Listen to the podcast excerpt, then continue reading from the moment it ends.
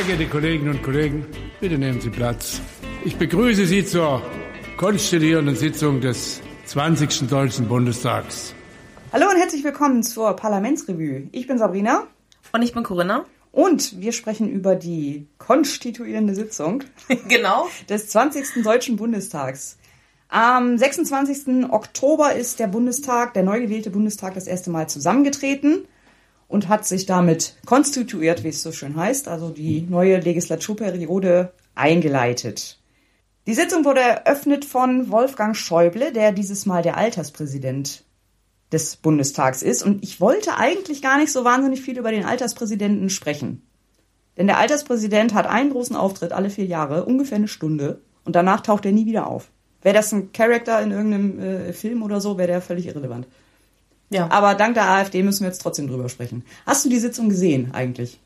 Äh, jetzt nicht komplett, aber die wichtigsten Stellen habe ich mir, also natürlich habe ich jetzt nicht das äh, mir angeguckt, wo die dann raus sind und gewartet haben, bis die Stimmen gezählt wurden. Nee. Sowas gucke ich mir dann nicht an, aber das Ding, das Gros, was gesprochen wurde, das habe ich gesehen, ja. Okay. Mhm. Ja, nee, das ist ja das, die konstituierende Sitzung oder gerade wenn irgendwie Wahlen sind, die besteht ja im Wesentlichen aus Warten, bis das Wahlergebnis äh, ausgezählt ist. Das Zwischendrin äh, gibt es ein paar Interviews von Phoenix und äh genau.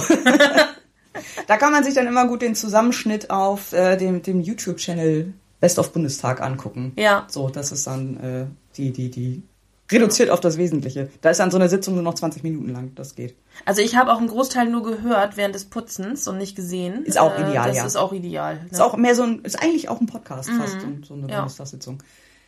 Gut, aber wer ist denn jetzt eigentlich dieser Alterspräsident? Was weißt du über den Alterspräsidenten? Äh, bis zu dem Zeitpunkt, äh, wo ich die Sitzung gesehen habe, gar nichts. Weil ich ja eigentlich immer davon ausgegangen bin, dass einfach der letzte ähm, ähm, Bundestagspräsident einfach auch diese nächste neue konstituierende Sitzung abhält, dass es dafür eigentlich gar keinen, also gar keinen extra Begriff gibt. Aber äh, nee, es, es ja. ist tatsächlich äh, ja. doch so. Ist auch äh, hat auch eine lange Tradition tatsächlich sowas, weil äh, äh, jedes Parlament steht ja bei ihrer ersten Sitzung erstmal dem, vor dem Problem, wir haben noch keine Jobs verteilt, aber irgendeiner muss jetzt hier diese Sitzung eröffnen. Ja. Und äh, in den meisten europäischen Ländern oder ich glaube generell in, in sehr vielen Ländern hat man sich irgendwie darauf geeinigt, sowas macht üblicherweise die Person, die äh, die meiste Erfahrung hat, also üblicherweise der, die Person mit den meisten Lebensjahren, also die älteste Person. Mhm. Das war halt bis 2017 äh, im Deutschen Bundestag genauso. Ähm, mit der Wahl 2017 ist allerdings dann erstmals die AfD äh, ins Parlament gekommen und äh, der Alterspräsident, der älteste an Jahren, wäre dann Wilhelm von Gottberg gewesen. Mhm, Habe ich auch noch nie gehört. Ähm, braucht man auch nicht, ähm, weil außer dass er der älteste Abgeordnete der AfD ist, ist er nicht, nicht wahnsinnig groß in Erscheinung getreten. ähm, außer für so mit so ein paar komischen Holocaust-leugnenden äh, oder Holocaust-relativierenden Äußerungen. Okay, also insofern, besser so, wenn man ihn nicht mitbekommt. Genau, insofern war dann irgendwie oder deswegen war man irgendwie äh, nicht gewillt, den die Sitzung eröffnen mhm. zu lassen, obwohl wie gesagt dieses Amt eigentlich nicht wirklich wahnsinnig viel, also die hat ja jetzt keinen Einfluss dadurch oder so. Also du kriegst deine politischen Positionen nicht besser vertreten, nur weil du deine Fraktion zufällig den Alterspräsidenten stellt. So, also wie gesagt, er eröffnet halt nur die erste Sitzung. Ähm, trotzdem wollte man das halt ähm, nicht den Wilhelm von Gottberg machen lassen und hat dann daraufhin die Geschäftsordnung geändert. Und ähm, jetzt ist es halt, ist der Alterspräsident nicht mehr der älteste an Lebensjahren, sondern die, das dienstälteste Mitglied des Bundestags. Das war in diesem Fall Wolfgang Schäuble.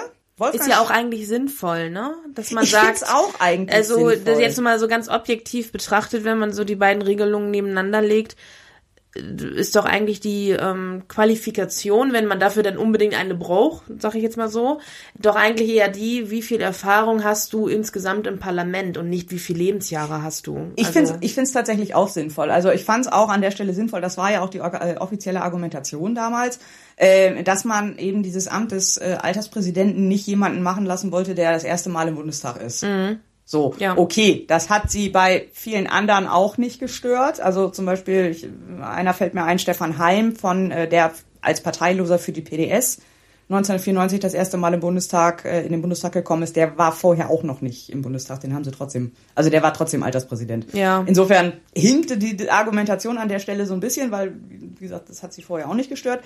Äh, trotzdem finde ich die Argumentation sinnvoll, dass man sagt, ja, das ist jemand, der halt sehr viel Erfahrung in der Arbeit des Bundestags hat, weil du musst dann auch dafür sorgen, dass eben die Wahl des Bundespräs Bundestagspräsidenten äh, eben dann auch äh, sauber und geordnet von der, vonstatten geht. Ja, und man muss einfach ja auch sagen, es ist einfach auch ein repräsentatives Amt in, in, einer Form und das wollte man einfach in dem Zeitpunkt keinem überlassen. Genau. Und das ist vollkommen legitim. Deswegen dann das, äh, die, die Regelung zu ändern. Finde ich. Ich fand es auch. Wenn das der Anlass war, dass es zu diesem Zeitpunkt deswegen genau. geändert wurde, finde ich das vollkommen legitim. Genau. Also wie gesagt, das war nicht die offizielle Begründung. Nein, äh, aber das ist. Aber ich, ich finde die Blume kann man das natürlich. Äh, genau. Also ich, ich glaube, es war schon ja. äh, schon sehr viel damit zu tun. Und äh, eh, wie gesagt, ich finde es auch, auch wenn das, auch wenn es jetzt nicht, wenn es jetzt ein völlig anderer Anlass gewesen wäre, ich, ich finde die Argumentation, dass es jemand sein sollte, der eben schon sehr viele Jahre auch Bundestagsabgeordneter war. Ja äh, dass der das machen sollte, sozusagen als krönenden Abschluss seiner Politikerkarriere, weil üblicherweise, ne, das sind dann meistens auch einfach Leute, die irgendwie über 70 oder an die 80 oder so ran sind. Mhm. Das ist das letzte große Amt oder das, die letzte, das letzte Amt, was sie irgendwie haben. Ja.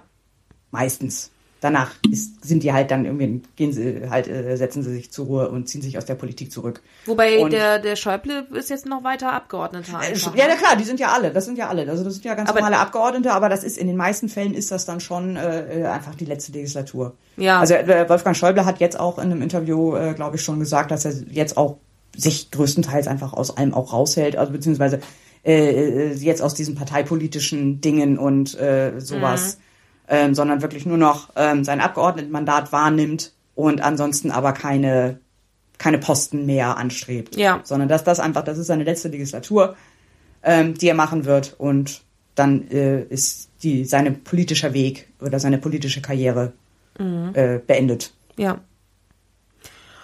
Ja, und wäre er es jetzt nicht geworden und wäre dann die alte Regelung noch, wäre da, ähm, also nach, nach Lebensjahren wäre jetzt dann äh, der Herr Gauland von der AfD eigentlich der Alterspräsident gewesen. Dieses genau, Jahr. genau. Mhm. Woraufhin die AfD natürlich nicht begeistert war und mhm. äh, entsprechende Änderungsanträge eingebracht hat, die überraschenderweise abgelehnt wurden.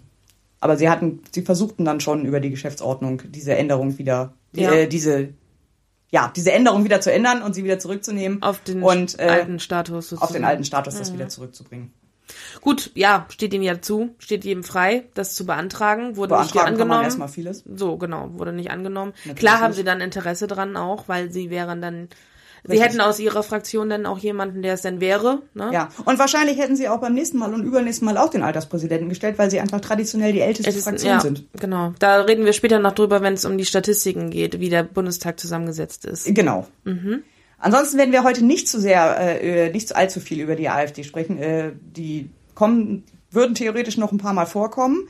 Und ähm, ich glaube, es ist allgemein bekannt, da verraten wir jetzt keine Geheimnisse, dass sie, das Verhältnis der AfD zum Rest des Parlaments, ähm, sagen wir, schwierig ist. Mhm. Dieses Fass werden wir heute aber nicht aufmachen, Nein. denn das ist ein großes Fass.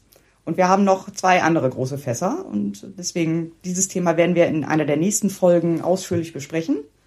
Einmal und danach werden wir immer nur auf diese Folge dann verweisen. Ja, genau, weil ich glaube, das ist auch müßig, denn da jedes Mal drüber zu sprechen. Ja, Dass da große Differenzen sind, das weiß man dann irgendwann und dann äh, genau. muss man das auch nicht jedes Mal wieder wiederholen. Genau. Mhm. Deswegen heute äh, kurz und knapp war es das im Prinzip auch schon, weil wir haben jetzt im Prinzip schon, ich glaube, viel zu lange über diesen Alterspräsidenten gesprochen, was der Unwichtigkeit dieses Amtes einfach nicht gerecht wird. Deswegen kommen wir, würde ich sagen, schnell zum nächsten Thema. Jetzt rufe ich auf den Tagesordnungspunkt 2. Es liegt ein Antrag der Fraktion der SPD zur Weitergeltung der Geschäftsordnung des Deutschen Bundestags sowie weiterer Geschäftsordnungen vor. Ja, Geschäftsordnung, wo wir gerade bei unwichtigen Themen sind. Das ist ja, ja, ist ja so. Also in jeder, ob das jetzt ein Parlament ist oder ein Kegelverein oder irgendwie ein Verband oder sowas, sobald es eine Geschäftsordnung gibt, hast du auch Leute, die die Versammlung damit trollen, dass sie Geschäftsordnungsanträge stellen. Ja, ich kenne einen ganz kleinen Kreis, kenne ich das auch. Ähm, ich war mal Schatzmeisterin des eines kleinen Vereins. Ja. Und diese Abhandlung dieser Anträge und dieser, äh, ja, ich sag jetzt mal, der Geschäftsordnung allgemein, das ist immer sehr viel Aufwand, einfach Protokollaufwand. So. Ja, ja. Und führt zu nix. Ja. Aber was ist denn eigentlich genau die Geschäftsordnung? Oder beziehungsweise was steht da so Wichtiges drin? Also weswegen ist das jetzt so relevant gewesen?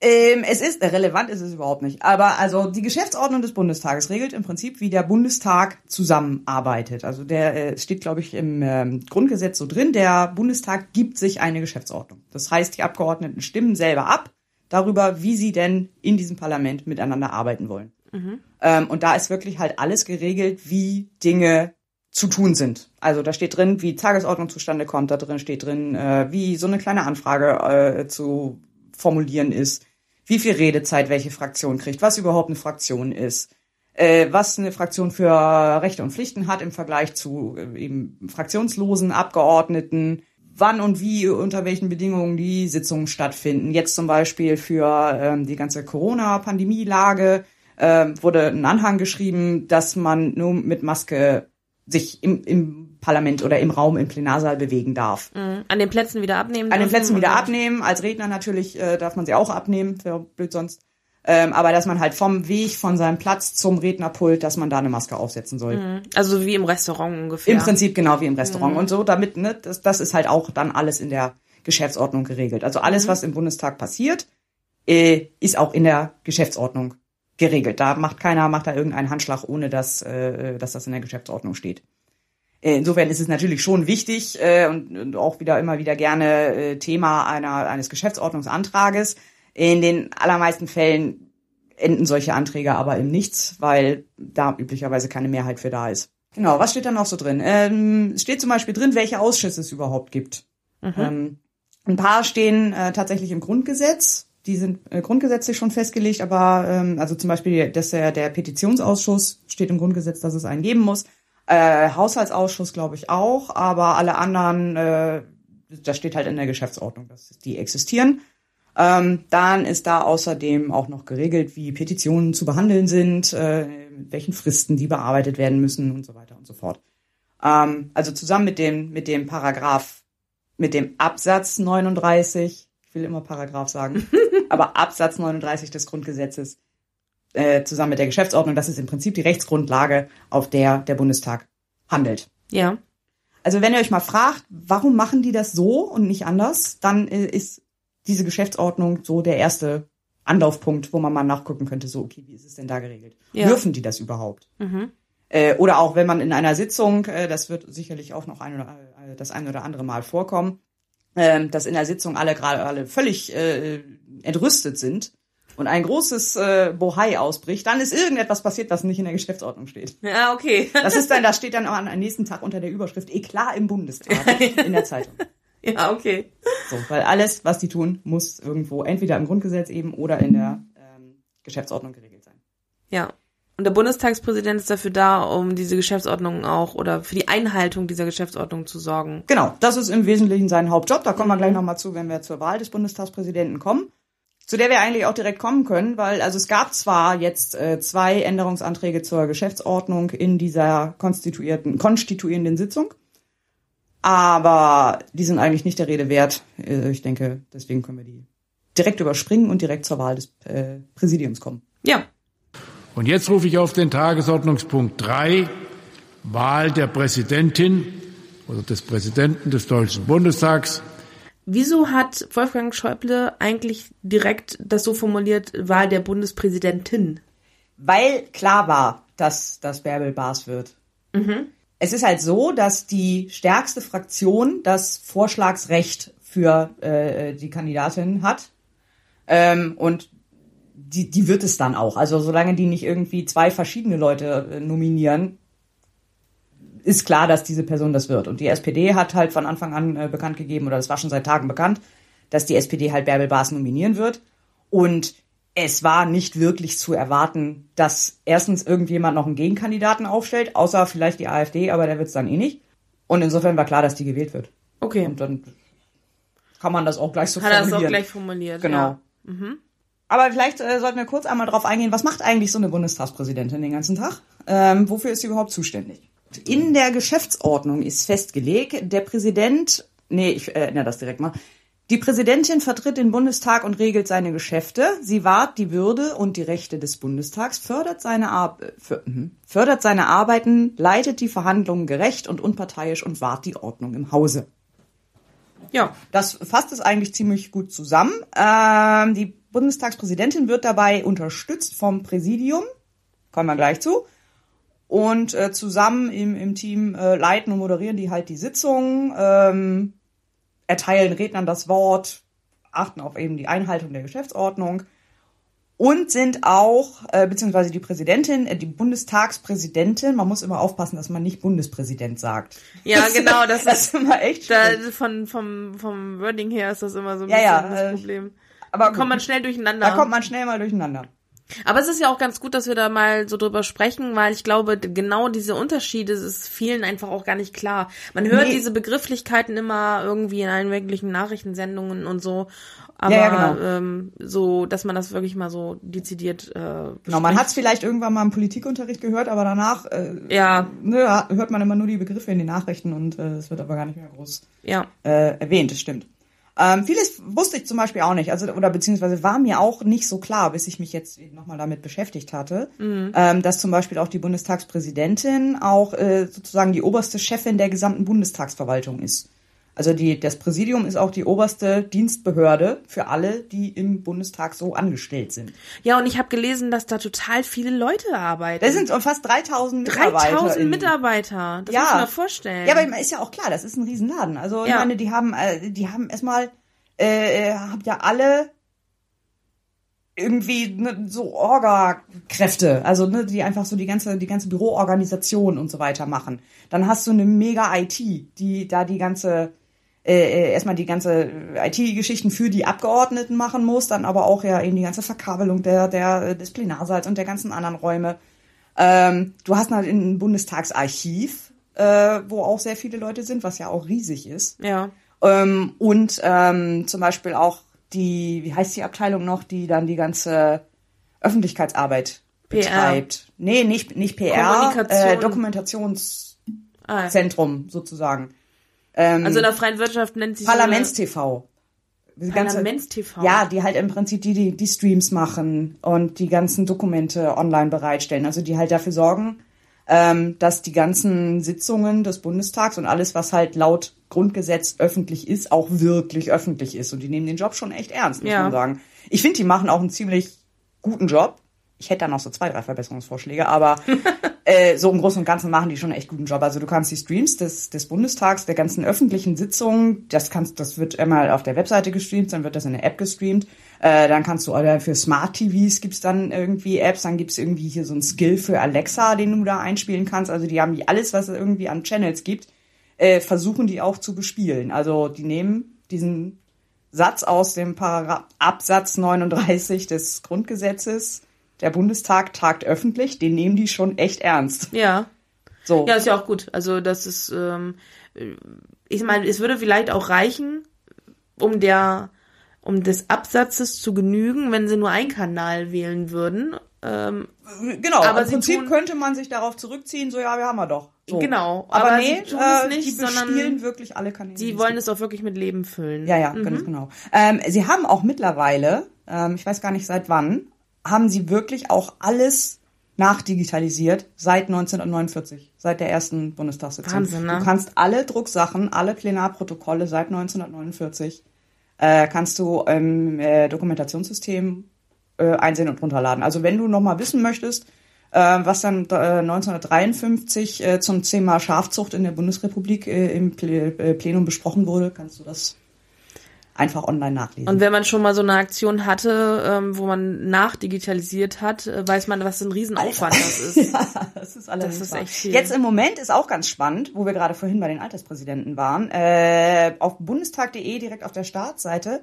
haben sie gerade auch eine Auswahl der Ansprachen der früheren Alterspräsidenten äh, als Video oder als Audiodatei Mhm. zur Verfügung gestellt. Fand ich auch mal ganz spannend. So die Ansprache, Antrittsrede von oder die Ansprache von Paul Löbe in der allerersten Sitzung.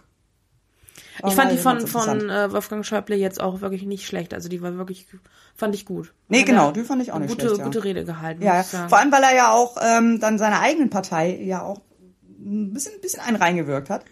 ja, gut, Äh, als, er, als er halt so auf die, äh, auf die Dringlichkeit einer Wahlrechtsreform hingewiesen hat, Ja. die ja vor allem die CDU, CSU die ganze Zeit blockiert hat. Ja, er hat da deutliche Worte gefunden. Ja. Ne? Ich glaube, er hat wirklich sowas gesagt wie, hat er nicht so das Wort beschämend gesagt oder ähm, Ähm, unzufriedenstellend auf jeden Ja, Fall. irgendwie sowas, aber er war sich deutlich. auf jeden Fall nicht sehr positiv geäußert. Ja. Ist. Ja. Bärbel Baas hat ja letztendlich auch nochmal darauf hingewiesen, Mhm. äh, dass wie dringlich eben diese Wahlrechtsreform ist. Ja, unter anderem ja auch, damit der äh, Bundestag ja nicht noch immer weiter, nicht Ja. noch größer wird, wie er ja, das ist der größte Bundestag, den wir je hatten. Ja, ja, 736, obwohl Wahnsinn. er eigentlich ausgelegt äh, ist ja auf 598, glaube ich. Mhm. Auch von den Stühlen her und, Ja, ja. und von den Plätzen. Da, da sind wir wieder bei den, und da haben wir eine schöne Schleife wieder zurück zu den Mitarbeitern. Da sind ja auch die ganzen Leute, die dann erstmal die ganzen Stühle dahin bauen müssen Mhm. und sowas. Also, also die halt ne, dafür sorgen müssen, dass da auch die Ausstattung äh, der ganzen Technik und so weiter ist. Also Ja. Da, das sind dann auch welche von den 3000 Mitarbeitern, von denen wir gerade grandios abgewichen sind. Ja, genau. Und äh, zu, die, die Bundestagspräsidentin wurde dann gewählt. Genau. Mit wie viel Stimmen? Habe ich mir nicht notiert. Äh, aber viele, glaube ich. Ja. Irgendwas 500 noch was Stimmen, ne? Ich könnte es jetzt einmal, wir können es jetzt mal nachgucken. Mhm. Also, sie erhielt 576 von 724 Stimmen. 90 Gegenstimmen und 58 Enthaltungen. Ah ja. Die restlichen waren vielleicht ungültige Stimmen. Das kann sein, ja. Ja, Ich äh, persönlich hatte jetzt vorher von Bärbel Baas noch nicht so wahnsinnig viel gehört. ich auch nicht. Dann habe ich aber gelesen, dass sie dann doch, also zumindest innerparteilich, äh, ja doch durchaus gut vernetzt ist, äh, da auch schon diverse äh, Vorsitzenden oder stellvertretenden Vorsitzendenposten besetzt hat. Also ist dann eher eine, die dann so mehr innerparteilich unterwegs war, nicht so sehr stark nach außen getreten ist.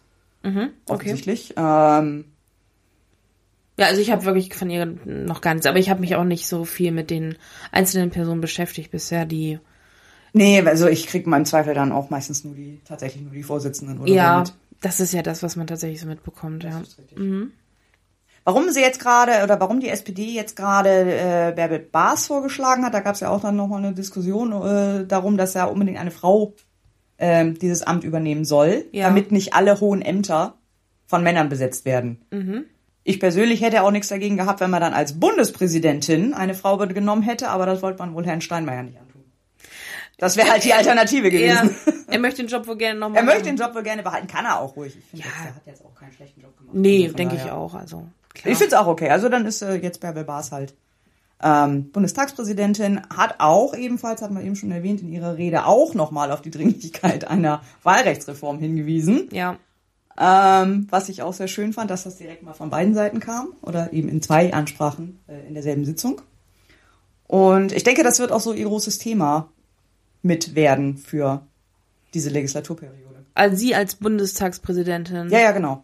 Dass das so ein Mm, bisschen dass sie das ihr, vorantreibt. Ja, dass sie das selber, dass sie das vorantreibt und dass sie Ja. da auch äh, entsprechend für arbeitet. Ansonsten ist ja das Amt des, der Bundestagspräsidentin ist ja mehr so ein so ein überparteiliches Amt. Das ist ja, Ja. nicht so sehr in so diesem alltags tagespolitischen Themen steckst du einfach nicht so drin. Wird, es wird auch erwartet, dass du dich da eher so ein bisschen raushältst. Es wird vor allem erwartet, dass du dich halt aus den parteipolitischen Themen raushältst, also diese innerparteiliche äh, Posten, bla, Gedöns Ja. ähm, sondern dass du dich eben überparteilich, auch so ein bisschen überthematisch wirklich um die Belange der demokratischen Grundstruktur kümmerst, also Ja. um die Belange des Bundestags. Du vertrittst ja auch den Bundestag in Gänze nach außen, unabhängig von Fraktionen, unabhängig von Themen.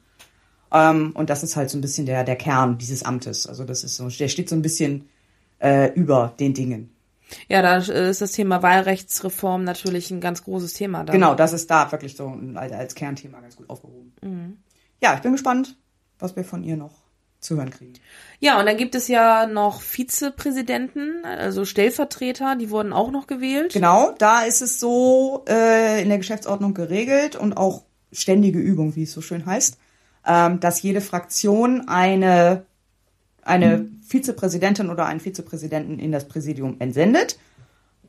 Hm, Das ist auch im Wesentlichen äh, passiert. Deswegen hat die SPD jetzt zwei, weil sie durfte natürlich einmal die äh, Bundestagspräsidentin vorschlagen und aber auch eben durch diese Regelung auch nochmal eine Vizepräsidentin. Ah ja. Das heißt, die stärkste Fraktion hat dann eigentlich immer zwei Leute in, im Präsidium sitzen und alle anderen Fraktionen nur eine Person. Mhm. Äh, beziehungsweise abgesehen von der AfD, weil die hat jetzt keine. Da Ja. kommen wir aber gleich zu. Wir gucken erstmal, wer denn noch so gewählt wurden.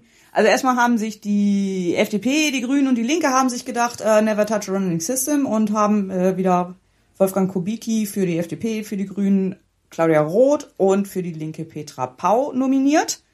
Äh, was mich auch sehr freut, weil zumindest Wolfgang Kubicki und äh, Claudia Roth sind auch immer für einen guten Spruch gut. Ja. Also sie haben auch hat man ja auch einen gleich gewissen gemerkt. Unterhaltungswert. Ja, genau. Äh, Da hat man ja auch nachdem die Wahl angenommen, nachdem sie die Wahl angenommen haben und dann äh, noch so ein, ein, zwei Sätze dazu gesagt haben, haben sie ja auch, oder hat Kubicki ja auch gleich seinen, seinen Witz gemacht, er würde sich dann auch das nächste Mal selber wählen. Ja, ja, genau. Also Ja, das ist ja. halt, weil auch wenn man sich so aus der letzten Legislaturperiode so diese schönen Zusammenschnitte, äh, da muss ich nochmal auf den, auf den YouTube-Channel Best of Bundestag verweisen, äh, da gibt's so herrliche Zusammenschnitte von Ordnungsrufen und so weiter oder beste äh, Sprüche aus dem Präsidium oder sowas. Äh, und also Wolfgang Kubicki und Claudia Roth sind da schon ganz weit vorne. Also die haben schon, wie gesagt, einen gewissen Unterhaltungswert. Deswegen freue ich mich, dass die wiedergewählt wurden. Äh, Petra Pau auch. Also die ist ein bisschen ruhiger vom Typ her einfach. Ähm, aber die, die ist auch ganz, äh, fand ich, ist auch ganz lustig. Neu dabei sind jetzt für die CDU Yvonne Marquardt und für die SPD äh, Aydan äh, Özus. Kannte ich bisher noch nicht, beziehungsweise Aydan Özus hatte ich mal gehört, eben weil sie war vorher ähm, Beauftragte für Migration, Flüchtlinge und Integration. Da, da schwirrte ihr Name ab und zu schon mal rum, ansonsten kannte ich sie so nicht. Yvonne Marquardt habe ich tatsächlich noch nie was von gehört. Ich auch nicht. Nee, kenne ich nicht. Aber sind ja eh viele neue Namen dazu gekommen, äh, die man Ja. wahrscheinlich Genau. öfter mal hören wird in irgendwelchen unterschiedlichen Genau. Sitzungen jetzt demnächst. Und der Kandidat von äh, der AfD wurde jetzt nicht gewählt. Der hat nur ähm, knapp über 100 Stimmen irgendwie gehabt, glaube ich. Genau, äh, Bernd Kaufmann, äh, nein, Michael Kaufmann, Entschuldigung, ist nicht gewählt worden. Das war der Kandidat der AfD.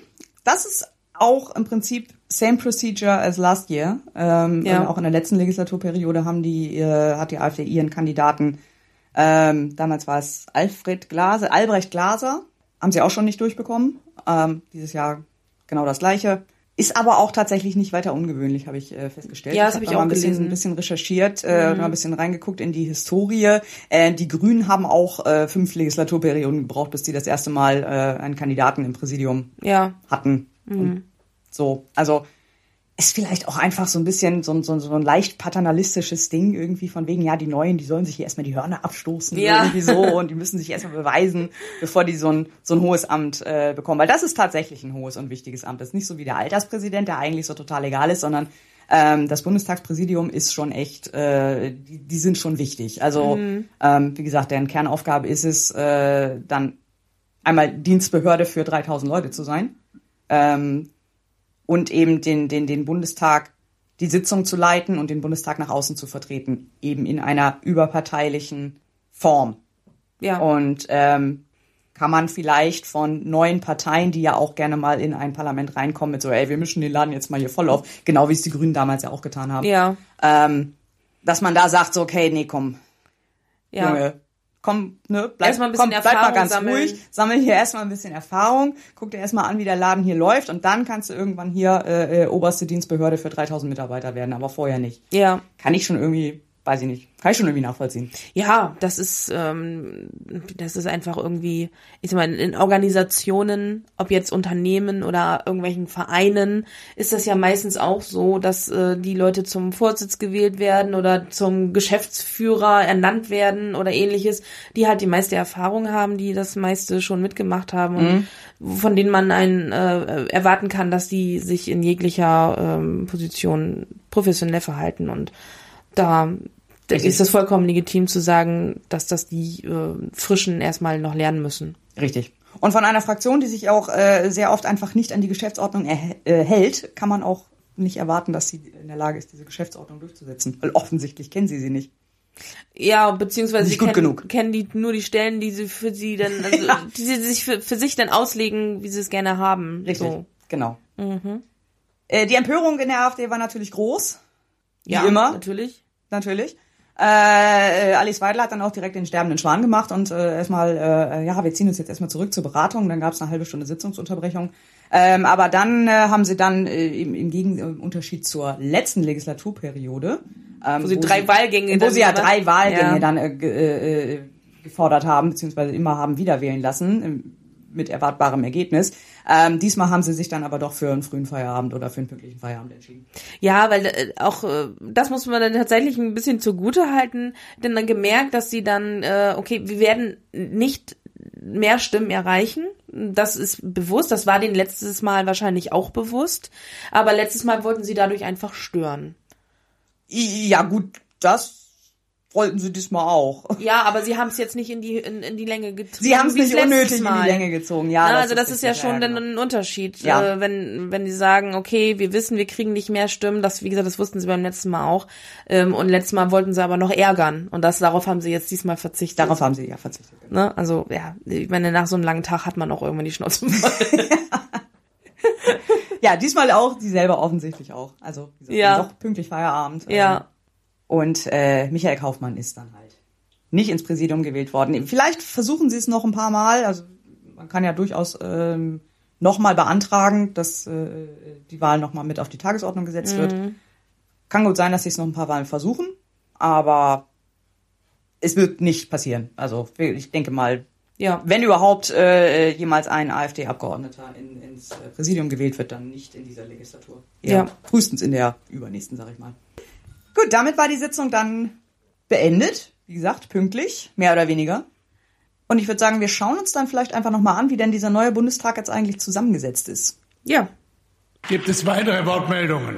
Ja, darüber gesprochen, wie groß der Bundestag diesmal ist, haben wir ja schon. Die Frage ist ja, wie ist der jetzt eigentlich so zusammengesetzt? Also, was sind da für Menschen? Ja, also es sind vor allem auch äh, erstaunlich viele neue Menschen. Also Menschen, die vorher noch nicht äh, im Bundestag vertreten waren. Äh, ich glaube, was, was war die Zahl? 282 sind ähm, jetzt in ihrer ersten Legislaturperiode. Das sind 38,4 Prozent. Und das sind dann die, die durch die Wahllisten direkt gewählt werden. Äh, ja, nee, jetzt hast, das, jetzt hast du gerade zwei Sachen in den Topf geschmissen. Also entweder kommen sie durch die Wahlliste oder direkt. Okay. Also, wenn du Direktmandat ist ja, äh, wenn du in dem Wahlkreis die, ab, äh, die absolute Mehrheit der Stimmen bekommen hast. Die einzelnen Namen auf Die, dem die Wahlzettel. Erststimme. Das ist die Erststimme. Darüber wirst du direkt gewählt. Ähm, und über die Liste, das sind die, Zweit, äh, die Zweitstimmen. Ja, okay. So, also ne, entweder das eine oder das andere. Ich finde auch, ich wollte noch mal kurz auf diese, diese große Anzahl neuer Abgeordneter noch mal kurz äh, eingehen, denn das ist wirklich eine, eine bemerkenswerte Zahl, fand ich. Ähm, es waren zwar in der letzten Legislaturperiode auch so um die irgendwas zwischen 35 und 40 Prozent, äh, ein bisschen mehr, aber bei der letzten Mal ist auch eine komplett neue Fraktion mit eingezogen, also eine Partei, die vorher noch nicht da war. Ja. Diesmal haben wir die gleiche Parteienzusammensetzung wie in der letzten Legislatur, wir haben aber trotzdem, trotzdem fast 40 Prozent neue Gesichter. Das finde ich schon äh, eine interessante Entwicklung. Ja. So, also es ist doch viel, ja, neue, neue, neue Ideen, vielleicht neue Gesichter, neue, neue Impulse, die da dieses Mal in den Bundestag eingezogen sind. Fand ich äh, ganz gut. Es gibt ja auch ähm, Altabgeordnete, die gesagt haben, die, die bewusst oder ähm, ja aus eigener Initiative, Initiative heraus verzichtet haben auf ihr Mandat. Genau. Und, vor allem so die große Jungen Namen wie nachkommen Peter lassen. Altmaier Ja. tatsächlich, äh, der äh, Die Bühne frei Mandat- für oder den Weg frei für junge ähm, Genau. äh, Mitglieder und Abgeordnete dann ähm, freimachen wollte. Das finde ich eigentlich auch ganz löblich, muss ich sagen. Das hat dann auch dazu geführt, dass der, dass das Durchschnittsalter der Abgeordneten jetzt 47,3 Jahre betrifft im Vergleich zu 49,4 Jahren in der vorherigen Legislatur. Und damit nähern wir uns sogar der Bevölkerung des Alters, also der, der, der, der, ähm, dem Altersdurchschnitt der Gesamtbevölkerung an. Das ist bei 44,5. Wir sind fast da. Okay. Es wird immer repräsentativer. Ja, genau, könnte man, zumindest vom Altersdurchschnitt her, könnte man das so sehen. Ja, von der Altersverteilung der Fraktion, wir hatten eben schon erwähnt, dass die AfD die älteste äh, Fraktion ist im Schnitt mit 51 Jahren. Dicht gefolgt von den Linken mit 50,2 Jahren. Also, Echt? ja, die CDU ist jünger als die Linke. Das hätte ich ehrlich gesagt nicht erwartet. Äh, nee, ich sagen. auch nicht. War auch minimal überrascht. Nee, ich, war, ich war tatsächlich sehr überrascht. Ich hätte Ja. auch die, äh, die CDU älter geschätzt als Ja. die Linke. Nein, ähm, die Linke ist älter als die CDU im Durchschnitt. Ähm, CSU ist tick jünger als die CDU, wenn wir die Fraktionen mal getrennt betrachten. Und die jüngsten sind die FDP mit 47 Jahren und die SPD mit 46 Jahren. Und ich habe die Grünen vergessen. Ich habe die Grünen vergessen in meiner Liste. Warum? Okay, die Grünen sind mit 42 Jahren im Durchschnitt die jüngste Bundestagsfraktion. Ah ja. So, haben wir das auch geklärt. Wir hatten sie eben auch schon angesprochen, der größte Bundestag ever. Ähm, 167 Überhang- und Ausgleichsmandate durch äh, unser Wahlrecht mit den Erststimmen und Ausgleich für Direktmandate und damit das dann alles wieder hinpasst und ich kann das nicht genau erklären. Aber Das wollte ich muss gerade fragen, so- ob nee, du das nee. kurz in Worte fassen Nein, kannst. Kann, Kann man kann nicht. ich nicht. Also kurz Ja. in Worte fassen können es nicht mal Leute, die es verstanden haben. Und ich habe es nicht verstanden und deswegen kann ich es auch nicht mal lange in Worte fassen. Ähm, aber deswegen ist, also sowohl Wolfgang Schäuble als auch Bärbel Baas haben absolut recht, äh, wenn sie sagen, dass das Wahlrecht dringend, dringend reformiert werden muss. Weil diese ganzen Überhangmandate kommen halt nur dadurch zustande, dass wir eben diese Kombination haben, äh, die ich nicht erklären kann. Ähm, und das, also die sollen ja un, äh, äh, Ungerechtigkeiten ausgleichen, die da durch das Wahlrecht an anderer Stelle irgendwie entstehen. Ja. So, und deswegen wird einfach der, wird immer größer und es werden immer mehr. Hauptsächlich durch die CSU. Ja, ich habe jetzt vor der Wahl gehört, dass äh, man, wenn man also in die nächste Legislaturperiode, jetzt nicht die, die jetzt kommt, sondern die nächste da drauf, schon bei über 1000 äh, wäre. Ja, ja. Das hätte, hätte diese auch, wenn es ganz schlecht gelaufen wäre, hätte das diese auch schon passieren. können. Ja, wie die da Stühle anbauen mussten ohne Ende. Ja, die armen Menschen. Deswegen, das ist auch mit einer der Gründe, warum die ja äh, diese ähm, diese Grenze, die im, im, im Grundgesetz festgelegt ist, also dass der Bundestag spätestens 30 Tage nach der Wahl das erste Mal zusammentreten muss, dass diese 30 Tage, dieses spätestens auch immer komplett ausgereizt wird, hängt auch damit zusammen, dass halt jedes Mal neue Stühle dahin gebaut werden müssen. Also überhaupt erstmal. Und das ne? ist ja nicht einfach, ich, ich stelle da neue Stühle hin, die müssen Nee, ja ist ja- verschraubt werden und Die alles. müssen das verschraubt ja werden und verkabelt und hast du nicht gesehen und äh, äh, die müssen einem mit IT ausgestattet werden. Die haben ja jetzt auch gar nicht genug Büros Mhm. im Gebäude. Also es hat jetzt auch gar nicht jeder Bundestagsabgeordnete ein eigenes Büro. Ja, müssen die auch so Shared-Arbeitsplätze Ja, ja, die müssen jetzt so Coworking Spaces da Ja. machen. Das ist doch nicht, so kannst du doch nicht arbeiten. Ja. Also nicht nicht in so einer Tätigkeit, würde ich sagen. Ja, auch so mit vertraulichen Unterlagen. Ja, so, das ne? ist ein bisschen blöd irgendwie, weißt du? Na gut, wenn alles digital ist, wer weiß, dann hat einfach Ja, es jeder seinen Laptop irgendwo Ja, aber es ist und ja sitzt nicht- irgendwo im Starbucks. Da kannst du aber mal sicher sein, dass dieser Starbucks dann innerhalb von zehn Minuten voll mit Journalisten ist. ja. Vielleicht haben die ja so einen eigenen Starbucks irgendwann. Wo dann nur sind die Bundes- Abgeordneten sitzen, die keinen Platz mehr haben. Bundes-Starbucks. Im Bundes- Bundesbucks. Ja. Ja, nee, also das, das ist, äh, das kann so nicht weitergehen, das kann so nicht bleiben. Das, äh, vor allem, du kannst ja auch nicht vernünftig arbeiten, weißt du, du hast dann auch einfach Ausschüsse, in denen du dann nicht mehr mit, äh, äh, keine Ahnung, zwölf Leuten sitzt, sondern plötzlich mit 30 oder so. Ja. Ähm, das ist einfach, das erschwert die ganze Debatten, äh, das ganze Debatten führen, alle, die ganzen Abstimmungen und so weiter. Es ist einfach, so kannst du nicht arbeiten. Ja. Also das geht so nicht. Ähm, plus, es ist ja immer noch ungerecht, das Wahlrecht. Ja. Also es begünstigt ja immer noch die CDU. Ja. Letztendlich. Warum eigentlich? Ähm, weil, äh, kann ich nicht gut erklären. Ich suche gerne ein paar Artikel dazu raus, äh, die ich dann Also es ist auch sehr verlinke. kompliziert. Es ist halt super Es kompliziert. ist wirklich, also man, selbst wenn man sich damit beschäftigt und Politik interessiert ist, Ja. versteht man es kaum. Gute Quelle ist wahlrecht.de. Da kann man das genau nachlesen. Die, die können das auch gut erklären, warum das immer noch ungerecht ist. Mhm. So, aber wie gesagt, ich verlinke auch gerne äh, noch ein paar Artikel in den Show Notes. Genau, also wir haben sehr viele neue äh, Abgeordnete. Wir sind ein bisschen jünger geworden. Ähm, wir haben uns auch verbessert, äh, was den Anteil der ähm, äh, Anteil Männer und Frauen aufteil, äh, betrifft. Super ist es immer noch nicht. Also wir haben 65 Prozent Männer und 34 äh, Prozent, also 35 Prozent Frauen. Also das spiegelt auch noch nicht so ganz die äh, den Bevölkerungsschnitt wieder. Aber es ist immerhin vier Prozentpunkte besser als in der letzten Ja, Legislaturperiode. immerhin. Immerhin. Immerhin. Und das Präsidium ist ja jetzt praktisch komplett weiblich besetzt. Das ist nur Herr äh, Wolfgang Kubicki ist. Der Ja. ist der einzige Mann jetzt. Ja, Das ist ja immer, immerhin schon. Also repräsentative Ämter funktioniert schon mal. das ist gut. Die, die haben wir schon. So, Ja. jetzt. Irgendwann kriegen wir auch die mit Einfluss. Ja, gut, ich meine, wir hatten 16 Jahre eine Bundeskanzlerin, also. Ja, ist korrekt. Wir hatten auch eine Verteidigungsministerin, ist auch schön. Aber eine Bundespräsidentin halt, fehlt noch. Eine Bundespräsidentin fehlt auf jeden Fall noch. Und auch einfach, ähm, auch nicht nur so Posterfrauen, die man dann äh, in Ämter hebt, damit man sagen kann, hallo, aber wir haben doch eine Bundeskanzlerin äh, sondern vielleicht auch einfach so generell äh, systematische Es sollte einfach selbstverständlich sein. Es sollte nicht darüber nachgedacht werden, brauchen, müssen wir jetzt hier eine Frau genau. machen, sondern es sollte einfach nur komplett selbstverständlich sein, dass, dass es egal von, also geschlechterunabhängig einfach entschieden Richtig. wird. So, das ist eigentlich der Zielzustand. Andere Kriterien. Dass dann auch äh, äh, nicht äh, das erste Thema in den Artikeln dann ist, ja, aber schafft die das denn überhaupt mit Kind und dem Amt? Ja, äh, genau. Dass, ähm, dass man das einfach, einfach außen vor lässt, dass das einfach keine Rolle spielt, welches Geschlecht jemand hat oder ob man Mutter oder Vater ist, sondern dass es einfach auf andere Kriterien, auf andere Qualifikationen geschaut wird, genau. die einen für dieses Amt befähigen und nicht auf irgendwelche, ich sag mal, gegebenen Dinge, die man nicht ändern kann und äh, ja, man, man kann es nicht ändern, dass man ein, ein, ein Mann oder eine Frau ist oder eine Mutter, eine Mutter oder ein Vater ist. Naja, das kann man schon ändern. Ja, aber nicht, nicht wenn es passiert ist. ja, okay, dann nicht also, mehr. Da, ja, das ist, ja, das ist Und äh, das sollte man auch nicht. Das ist einfach ganz. Das es sollte einfach, keine Rolle spielen. Das ist das, weil, normal, das, das ist das normale sein, ja. Leben und äh, darauf kommt es aber ja nicht an, ja. um dieses Amt auszufüllen. Das so. Das ist natürlich der dann Idealzustand hoffentlich irgendwann mal. Ähm, bis es soweit ist, müssen wir aber dann schon noch darauf achten, äh, ja. dass es zumindest ausgeglichen ist und eben nicht die äh, ein, ein Geschlecht ein anderes dominiert. Ja. Genau, das wären also nach Alter, nach Frauen. Was haben wir noch?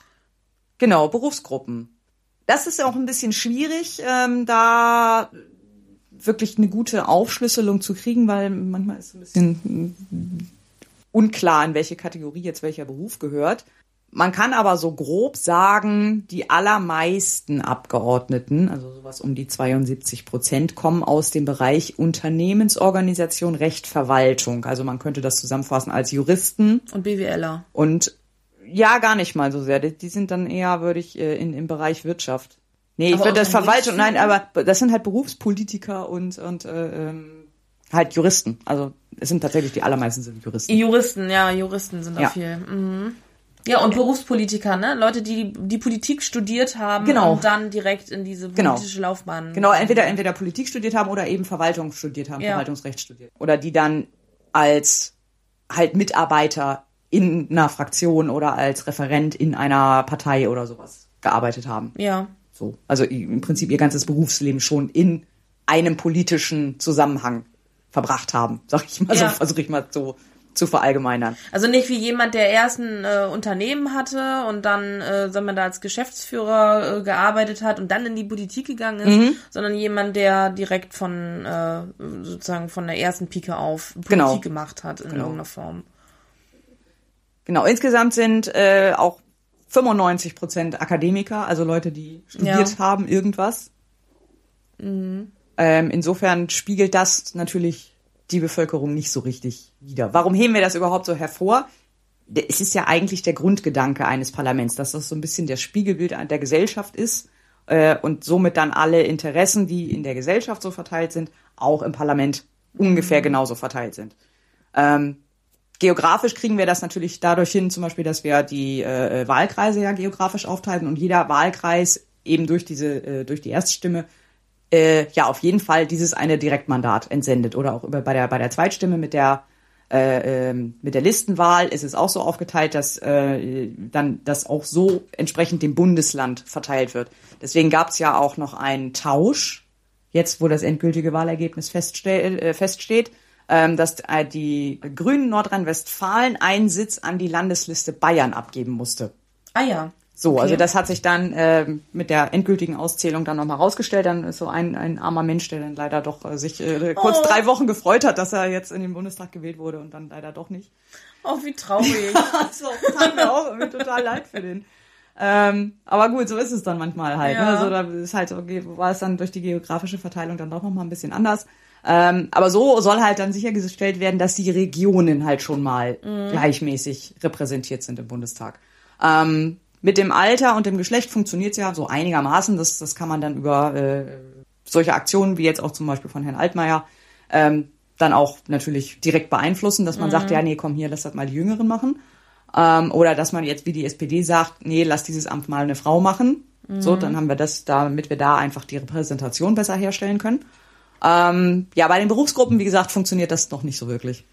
Nee, und natürlich auch bei der, mh, also bei dem akademischen Hintergrund auch nicht. Das sind halt fast die überwiegende Mehrheit, also fast alle sind Akademiker. Ja. Aber das ist natürlich auch äh, in der Sache ähm, dadurch bedingt. Also das ähm, es ist nun mal auch eine eine Sache von von Leuten meistens mit einer höheren Bildung, die sich überhaupt für Politik und dessen ganzen Konstrukt interessieren und dafür überhaupt sag mal geöffnet sind, sage ich jetzt einfach mal so. Das ist Ja, ähm, und vielleicht auch einfach Sache die, die, einfach das, so. das, das Basiswissen haben. Und der Grund, warum halt so viele Juristen sind, ist halt, der Bundestag macht Gesetze. Ja. Juristen haben gelernt, Se- Gesetze zu lesen und zu verstehen. Ja. Mhm. Die sprechen halt diese Sprache schon. Die müssen sich da nicht mehr groß einarbeiten. Das ist sicherlich auch, äh, also die haben es halt einfach leichter, weil sie da einfach die Vorausbildung schon haben, ähm, sich einfach da einzuarbeiten in wie schreibe ich jetzt eigentlich einen Gesetzesentwurf? Ja, oder ne, diese allgemeine politische Arbeit, wie verstehe ich eigentlich überhaupt diese äh, äh, Zusammenhänge, an wen muss ich mich jetzt hier wenden? Und, und, äh, oder wer ist für, wer ist für was zuständig? Ist es, macht es überhaupt Sinn, diese Anfrage an diese, dieses Amt zu richten? Oder ist dafür ein, ein ganz anderes Amt zuständig? So, da, da muss man sich nicht groß einarbeiten, wenn man Jurist ist, sondern das hat man halt in seiner, äh, im Studium gelernt. ja, Oder eben auch, wenn man Verwaltungsrechtler ist, dann hat man das auch im Studium gelernt ja. und ähm, hat dann einfach dadurch einen Vorteil. Und deswegen ähm, werden wir da wahrscheinlich, glaube ich, systembedingt diese, diese berufliche äh, Repräsentation im Bundestag nie so wirklich erreichen. Dafür ist dann das tägliche Arbeiten erfordert einfach Fähigkeiten, die du einfach als, ich sage jetzt irgendwie mal, als ganz normaler Bürokaufmensch oder als Tischler oder so, da da einfach nicht hast oder nicht nicht in dem Maße äh, mitbekommst in der Ausbildung, sondern die du dir dann extra erarbeiten müsstest, was natürlich dann ein Zusatzaufwand ist im Vergleich zu jemandem, der Jura studiert hat. Ja, das stimmt. Aber ich, ja, ich würde es schon gut finden, wenn das ein bisschen ausgeglichener wäre. Das setzt aber ja auch voraus, wie gesagt, dass es auch genug Menschen gibt, die sich dieser Aufgabe eben überhaupt annehmen wollen und aus ihrem ursprünglichen Beruf, ja, wie du auch schon sagst, dann rausgehen und dann sich in eine politische Karriere stürzen.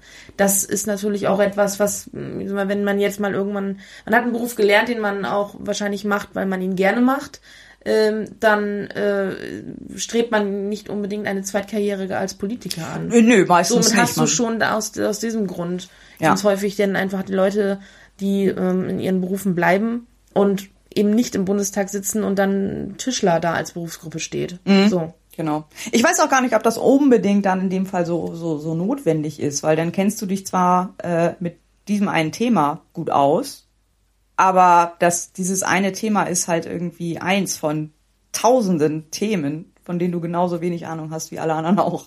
Also Ja. es ist halt, ne, du musst dich halt sowieso ständig in neue Themen einarbeiten, mit denen du vorher noch nie was zu tun hattest. Äh, Und äh, dann ein, ein, ein, ein, Tischler hat dann am Ende von, äh, äh, keine Ahnung, Themen der, äh, der Sozialpolitik wahrscheinlich genauso wenig Ahnung wie, äh, wie der Jurist. Der weiß zwar dann, wie man die Gesetze schreibt, aber so inhaltlich und was, welche Auswirkungen hat das denn auf die Menschen, die das, für die das dann gilt, ähm, kann der Jurist genauso wenig beurteilen wie der Tischler. Oder äh, zumindest äh, rein von seinem beruflichen Hintergrund her. Äh, klar, als Mensch, wenn er sich eben mit Leuten unterhält äh, äh, oder, oder eben Fachwissen eben sich von anderer Seite dazu holt, dann wiederum kann er, können beide es genau gleich gut wissen. Äh, da geht es dann halt, ähm, da ist halt dieser Vorteil dann nicht mehr vorhanden. Ja, Ähm, ich, insofern weiß ich gar nicht, ob das so notwendig ist, dass wirklich alle Berufe auch gleichmäßig vertreten also sind. notwendig würde ich jetzt nicht sagen, aber es ist ein ich finde das immer ganz gut, wenn es divers ist in jeglicher Hinsicht, weil es einfach ganz viele unterschiedliche Perspektiven bringt. Also wenn du nur Juristen an einem Tisch sitzen hast, die zwar genau wissen, wie das klingen muss und wie das, wo, wo sie sich stellen, äh, wo, die- wo die Anträge gestellt werden müssen und die Gesetzesvorlagen ähm, hingegeben werden müssen etc., dann ist es ja schön und gut. Aber bis zu dem Weg dahin ist es natürlich erstmal eine Findung und da sind unterschiedliche Perspektiven aus unterschiedlichen Lebensläufen, finde ich immer. Aber hat das wirklich so viel mit dem Beruf zu tun? Ich meine, kommt die Diversität nicht eher dadurch zustande, dass du eben dann zum Beispiel äh, einen Migrationshintergrund hast, dass du zum Beispiel äh, äh, trans bist, dass du zum Beispiel schwul bist oder so. Du bist dann also sind haben ein, ein, ein, ein hetero-Jurist und ein äh, äh, homosexueller Jurist, sind die gleicher als zwei, ein, ein heterosexueller Jurist und ein heterosexueller, äh, heterosexueller Tischler? Nee, ich finde, ich finde das. Also wo, wo ist Also, ich, ich mal, äh, Unterschiede gibt es in vielerlei Hinsicht, ähm, aber also jetzt, äh, sag mal, äh, in sexueller Orientierung oder Identifizierung äh, der Persönlichkeit oder ähm, da gibt es Unterschiede. Aber es gibt natürlich auch, und das würde ich jetzt einfach mal so unterschreiben, äh, massive Unterschiede zwischen den Berufsgruppen und deren Erfahrungen dadurch. Weil ein Tischler macht zum Beispiel ganz andere Erfahrungen in seiner Berufslaufbahn mit ganz unterschiedlichen Menschen als ein Jurist. Das ist einfach so, da bin ich von überzeugt. Oder zum Beispiel auch Leute, die so ähm, äh, Care-Arbeit äh, leisten, also ähm, Leute, die in der Pflege arbeiten oder da zumindest in dem Bereich oder in der erzieherischen Lehrer oder sowas. Die haben doch ganz andere Erfahrungen und ganz andere Perspektiven auf Dinge als ein Jurist. Also das sehe ich so. Ja, das stimmt. Und da ähm, und, und deswegen da äh, dadurch entsteht schon Diversität. Natürlich entsteht sie auch durch verschiedene ähm, ja sexuelle Orientierungen, durch äh, verschiedene ähm, Hintergründe von Herkunft. Dadurch hast du auch Diversität. Deswegen finde ich, das ist natürlich genauso wichtig oder Geschlechtsidentitäten. Aber ähm, es ist finde ich auch, weil auch der Beruf macht einen ja irgendwo aus welchen Beruf man sich auswählt, hat viel auch so ein bisschen mit der Persönlichkeit zu tun, finde ich. Was also ne, jemand, der ähm, gerne in der Natur ist, äh, wählt womöglich einen Beruf aus, der irgendwie was mit Natur zu tun hat und der kann natürlich total viel darüber oder dazu beitragen, wenn es um Themen geht, die mit Natur zu tun haben. So, und damit hast du dann schon, wenn du dann, wie gesagt, nur Juristen äh, an einem Tisch sitzen hast, die die Natur gerade mal aus ihren Sonntagsspaziergängen kennen, kennen, hast du zu diesem Thema schon mal nicht unterschiedliche Perspektiven. Ja, das stimmt allerdings. Und deswegen finde ich Ja, ja, Diversität äh, unter der, auch der Berufsgruppen immer ganz wichtig. Ja. Also aus meiner Perspektive. Also am besten wäre einfach Diversität auf allen Ebenen. Auf allen Ebenen, genau. Und das schließt aber Beruf auch mit ein. Und da ist gar keine Diversität hergestellt.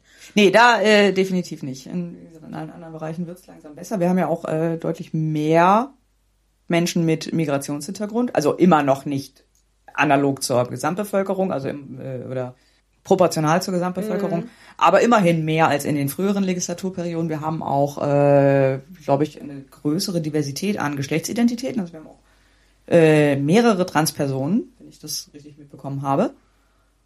Ähm, und von daher, Das da wird es so, gut. da wird es langsam, also da kommt dann die, Ja. die andere Perspektive dann äh, auch mehr zum Tragen. Aber an der, stimmt schon, an der beruflichen äh, Aber das äh, ist- Diversität müssen wir, glaube ich, noch ein bisschen Ja, ändern. Aber wie gesagt, ich das glaube, ist das, das, macht einfach, sagte. das macht einfach die Aufgabe, Ja. also die, die das tägliche Arbeiten. In der Sache, Das ja. erschwert es dann einfach. Ja, wenn ich mal beim, beim Beispiel bleibe, dieser Mensch, der sich damals mal entschieden hat, einen Beruf auszuwählen, der mit der Natur zu tun hat. Der Ich hat keinen Bock auf Förster. den Job, das ist der das hat, der, der, der, der macht das, weil er das gerne macht. Der wird nicht den Politiker aufmalen. Ne? Ich meine, wäre vielleicht schön, weil er dann wirklich diese zwei Seiten hat. Also er und diese beide Welten sozusagen dann kennt. Und ich Ja. kann das, das denke ich mal, das kann immer nur gut sein. Also das sehe ich jedenfalls so. Und ähm, aber der, das wird er wahrscheinlich nicht tun, weil er ist ja äh, Förster geworden, weil er gerne draußen im Wald ist. Ja, genau. Und nicht, äh, ne? So. Ja, ja. Und deswegen hat man, äh, wirst du diese, diese, diese Diversität in den Berufsgruppen im Parlament wahrscheinlich nicht, nicht herstellen können. Nee, vermutlich nicht. Weil es da einfach zu viele, zu wenig Menschen gibt, die äh, so komplett umschwenken von ihrer eigentlichen Berufung, nenne ich das jetzt mal. Ja. Also es ist wahrscheinlich tatsächlich eher selten. Ja. Mhm. Ja. Das heißt also, wir müssen umso mehr in allen anderen Bereichen für Diversität sorgen. Ja, genau.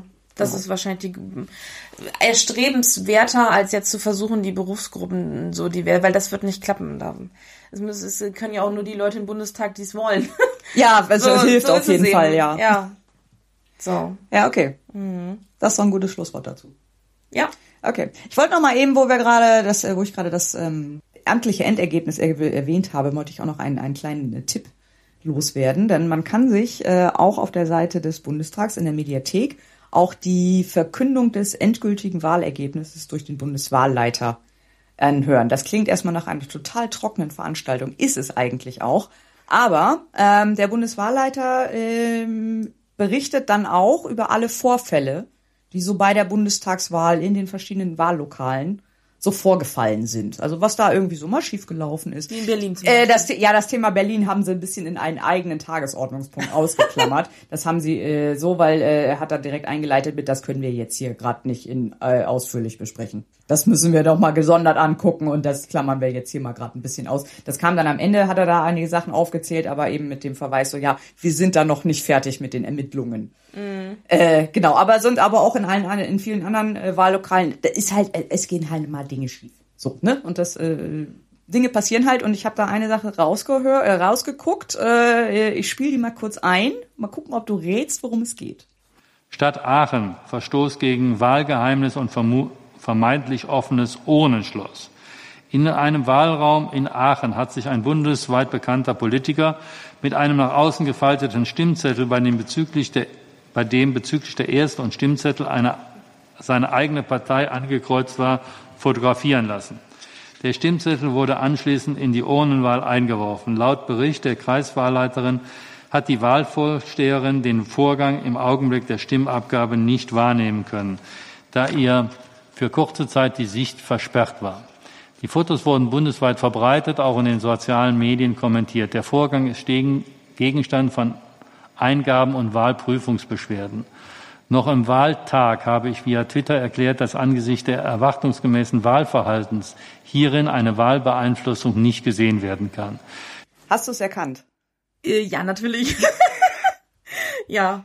Ja, so klingt das dann äh, in der, in der, wenn es in so einem Behördenvorgang angekommen ist. Worum ging's? Sag's Ja. kurz, für die, die es nicht, vielleicht nicht äh, verstanden haben. Also hier wurde jetzt kannten. ja nur von einem berühmten Politiker gesprochen. Das ist natürlich Armin Laschet, der äh, seine Stimmabgabe überraschenderweise bei seiner eigenen Partei gemacht hat und Ja, und das den dann so gefaltet hat, dass man gefaltet. ja, also aber das das habe ich auch überhaupt nicht verstanden. Der ist ja vorge ist ja vor nee, ich mache immer Briefwahl, deswegen der der Briefwahl ist ja immer vorgefaltet. Der Äh, ist, sind der- der- in der Runde- Kabine ist auch vorgefaltet. Ja, ja. Wie kann man das ist ja ungefähr so Das weiß ich nicht. Also, wie kann man das äh, das ist wahrscheinlich ist er auch so einer, der dann die der äh, Landkarten Beipack- nicht wieder zusammenfalten. der Landkarten und, Beipackzettel. Beipackzettel nicht zusammenfalten kann. Ja, ne? wahrscheinlich. Ja, ja. Aber ich, ich habe es auch nicht verstanden, wie man das so gefaltet Aber hat. so, ne? Also ich meine, ich sag, ich sag mal, mit Beipackzettel kann ich das ja noch nachvollziehen, weil die wirklich ganz, manchmal ganz komisch wieder, die haben ja ganz komische Faltungen. Mhm. Aber so diese Wahlzettel, das ist doch sowas von selbsterklärend. Das ist doch auch so logisch, dass man das nicht nach außen. Ich weiß nicht, wie das zustande kommt, aber ich fand, Naja. gesagt, ich fand diesen Ausschnitt sehr witzig. Diese Sitzung, die kann man sich auch echt mal anhören. Äh, hören. ähm, wie gesagt, es werden von allen Wahllokalen, wo irgendwas schiefgelaufen ist, werden, aufge, äh, äh, werden aufgelistet und einmal kurz erklärt, was da vorgefallen ist. Äh, direkt vor der Stelle mit Laschet ist zum Beispiel der Fall aus Wuppertal, wo dann dummerweise an dem Tag äh, eine, ein Blindgänger aus dem Zweiten Weltkrieg entschärft werden musste, weswegen da der ganze Areal evakuiert wurde und das Wahllokal nicht geöffnet werden konnte so Dinge passieren halt. Und Ja. da muss man dann als Bundeswahlleiter gucken, äh, hat das jetzt irgendwie die Wahl beeinflusst, muss das eventuell wiederholt werden und so weiter. Wie, wie gehen wir damit um? Ähm, wie gesagt, kann man sich ganz gut mal anhören. Äh, vielleicht nochmal so ein kleiner Hörtipp. Kann man auch so ein bisschen als Podcast hinten, äh, wie, äh, so ein bisschen als Podcast nebenbei laufen lassen. Aber nochmal zu der ähm, Sache mit Armin Laschet. Die Stimme wurde ja ganz normal gezählt, ne? Die wurde dann gezählt, ja. Mhm. Also nicht. Nein, ja. weil, wie er eben schon sagte in dem, in dem, in dem Clip, ähm, klar, das kann man jetzt als Wahlbeeinflussung nicht wirklich werten, weil wenn ist klar, dass der seine eigene Partei wählt, insofern äh, Ja. hatte das keine äh, äh, äh, wahlverzerrenden Auswirkungen und so weiter. Es lief einfach insgesamt nicht gut für ihn, muss man einfach Kann man so sagen, ja. Wie ist es jetzt eigentlich mit, mit Armin Laschet? Ist der jetzt in irgendeiner Form eigentlich im Bundestag vertreten? Der ist äh, Abgeordneter, ist über die Liste mit reingekommen, über die, die äh, nordrhein-westfälische Liste der CDU. Also nicht über ein Direktmandat. Nee, als Direktmandat, äh, als Direktkandidat hat er nicht kandidiert, weil er befürchten musste, dass er da gegen den äh, grünen Kandidaten verliert. Äh, und das wollte er wohl nicht riskieren. Machen Also die war, also, wäre wär wohl zu peinlich geworden. Ist das ist das ein normaler Vorgang? Also machen äh, was heißt normal? Also machen das äh, ist das in den vergangenen Wahlen von den Kanzlerkandidaten auch immer so gemacht worden? Das weiß ich gar nicht so unbedingt. Also es ist eigentlich schon, glaube ich, üblich, dass die auch als Direktkandidat irgendwo kandidieren. Ja. Ich, äh, ich kann jetzt aber nicht mit hundertprozentiger Sicherheit sagen, dass das immer so ist, aber ich hätte es jetzt schon erwartet. Aber er hat es nicht gemacht, weil er aber er hat es halt nicht gemacht, weil sein Gegenkandidat, dessen Namen ich leider gerade vergessen habe, ähm, in Aachen aber sehr etabliert ist. Der hat halt die letzten Wahlen auch schon immer äh, das Direktmandat geholt und es war einigermaßen abzusehen, dass er auch dieses Mal das Direktmandat wiederholen wird und das wollte er wohl sich nicht antun, dass er dann gegen ausgerechnet den grünen Kandidaten Direktmandat verliert. Und er hätte dann Und dann wäre er halt auch nicht im Bundestag Ja, dann gewesen. hätte er nicht dann über wäre er Liste nicht über die Liste reingekommen. Genau, und dann, dann, dann wäre er nicht, ja, verstehe. Genau, also deswegen wollte er da Das auch nochmal... wäre ja das der wäre Kanzlerkandidat nicht mal im Bundestag, ne? Oh. Ja gut, das wäre das wäre wiederum tatsächlich nicht das erste Mal, glaube ich. Echt? Wer denn? Glaube ich. Ich glaube, es ist dann so, dass sie, nee, ich glaube, es ist dann eher so, dass die dann, äh, wenn die dann zum Kanzler gewählt werden, auf ihr Bundestagsmandat verzichten. Ja, Also, dass sie dann sozusagen das Mandat, dass da dann jemand nachrückt, aber dass die als Kanzlerkandidat gar nicht erst im Bundestag sind. das müsste ich also- nochmal, äh, das- vielleicht äh, können wir das irgendwann nochmal aufgreifen, das Thema, das müsste man nochmal recherchieren. Ja, also ich war. Können wir, äh, wenn, wenn, wenn der Kanzler tatsächlich gewählt wird, wenn das äh, Stell dir mal vor, ist, stell mal vor, er hätte sich dann einfach irgendwo beworben und dann im Vorstellungsgespräch, ja, ich, ähm, was haben Sie denn so gemacht? Ja, ich war letztes Jahr war ich Kanzlerkandidat der CDU und heute sitze ich hier und bewerbe mich als, als, als ist es ja, aber- Vorstandsvorsitzender oder was Ja, also deswegen war er ja auch so verzweifelt und wollte ja auch so Trump-mäßig nicht unbedingt anerkennen, dass er die Wahl jetzt tatsächlich verloren hat.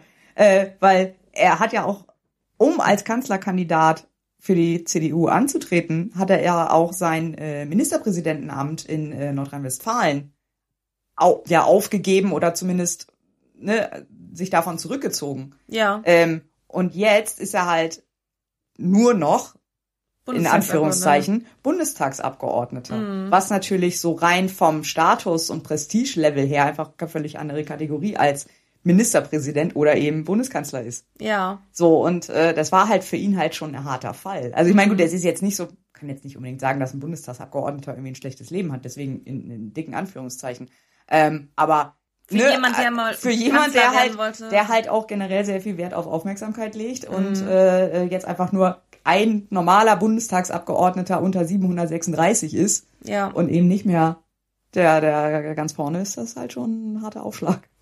Ja, das ist aber gut, es ist das, das Risiko, das ist, glaube ich, allen, die sich da zur Wahl stellen, Ja, Äh, bekannt. Das Es ist halt so. job, da musst du Fall, halt ja. dann auch mit leben. Ne? Wenn du nicht gewählt wirst, wirst du halt nicht gewählt. Also dann darf man sich so einer Wahl nicht stellen, wenn man dann mit dem Ergebnis nicht Äh, leben kann. richtig, genau. Ja. Okay. Dann würde ich sagen, haben wir die konstituierende Sitzung und den neuen Bundestag ausführlich besprochen. Ähm, Ausblick auf die nächsten Sitzungen können wir noch nicht so wirklich geben, denn äh, die Tagesordnungen für die nächste Sitzungswoche sind noch nicht raus. Die nächsten Sitzungswochen finden statt vom 11. Nein, ab dem 8. November zwei Wochen. Also die Woche ab dem, die beiden Wochen ab dem 8. November sind dann die nächsten Sitzungswochen. Es werden auf jeden Fall jetzt die Ausschüsse noch gewählt werden müssen. Also wir haben noch so ein paar Orga-Themen sozusagen, die jetzt noch äh, passieren müssen. Dazu gehören die Wahl der Ausschüsse, auch so verschiedene Beauftragte für weiß der Geier was, ähm, müssen noch gewählt werden. Und ein Thema ist, steht auf jeden Fall auch schon fest, denn die Corona-Verordnung, nein, nicht die Corona-Verordnung, die epidemische, der Beschluss über die epidemische Notlage Ja. äh, läuft jetzt zum 24. oder zum 25.11. aus. Das heißt, das wird auf jeden Fall in den nächsten beiden Sitzungswochen im Plenum besprochen werden müssen. Das heißt, wir müssen in der nächsten Folge leider über Corona sprechen, wo ich genau gar keinen Bock drauf habe. Nee, aber ja, das ist, wir, mm, Aber dann haben wir es hinter uns. wir handeln das ein bisschen ab und dann, ja. Ja. Okay. Aber es ist ja auch nicht ganz unwichtig, was denn da beschlossen ja, das, wird. ja, das daher- ist, das ist richtig. Es hat ja schon durchaus äh, Und aus der wichtige Auswirkungen. Ich kann es einfach nur nicht mehr hören. Ja, das stimmt. Aber ich, wenn wir uns, wir müssen uns ja nicht mit, mit der Pandemie an solche beschäftigen, sondern mit den Beschlüssen äh, und mit der Ausgestaltung der Verantwortung. Äh, ja, das ist gut. Das ist Ja, ja. also noch was anderes, Genau. finde ich. Das Mhm. ist gut, so, so werden wir das tun. Dann danken wir euch für die Aufmerksamkeit, wenn ihr bis hierhin zugehört habt. Und dann begrüßen wir euch hoffentlich wieder nächsten Monat. Ja, hört gerne wieder rein und ich freue mich auf euch. Ich auch. Bis dann. Tschüss. Tschüss.